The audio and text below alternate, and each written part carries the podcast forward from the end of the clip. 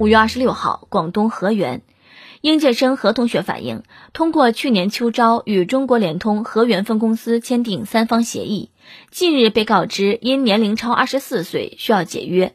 何同学称，他是一九九八年二月出生，今年刚满二十四岁，签三方之前都经过背调审核，现在突然说本科应届生不能超二十四岁，非常不能理解。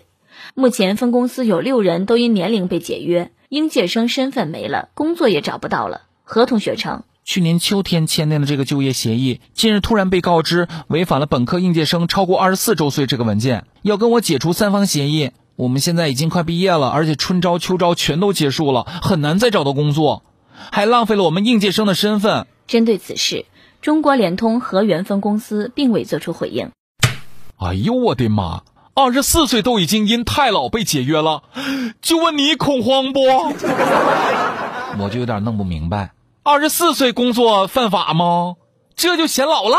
那你那块是三十岁退休吗？莫非这其中另有隐情？现在找工作还真是，愿意要你的话，你提什么理由都能迁就你；不愿意要你哦，各种理由拒绝你啊，反正就是不要你。听听网友们都是咋说的吧？爱的芹菜重度爱好者说：“这个理由怎么扯呀？三方都签了，突然跟人家说年龄问题，年龄问题，你这样说，你怎么不直接让你们公司二十四岁以上的你都退休掉啊？”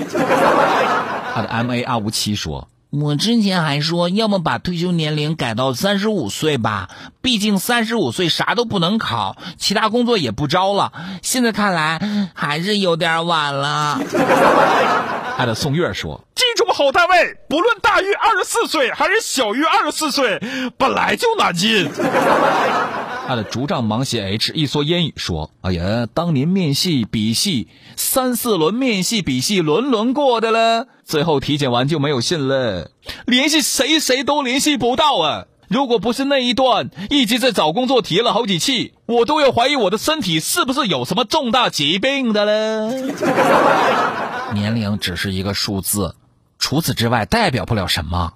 整个社会环境和个人层面都应该降低对年龄的敏感度，减少对年龄的限制和歧视。不要再用年龄去给每一个人划定人生的规划和框架了。不要再用年龄去给某一个人规定一个应该有的样子了。今年以来已经发生好几起应届大学生被知名大企业解约的事儿了。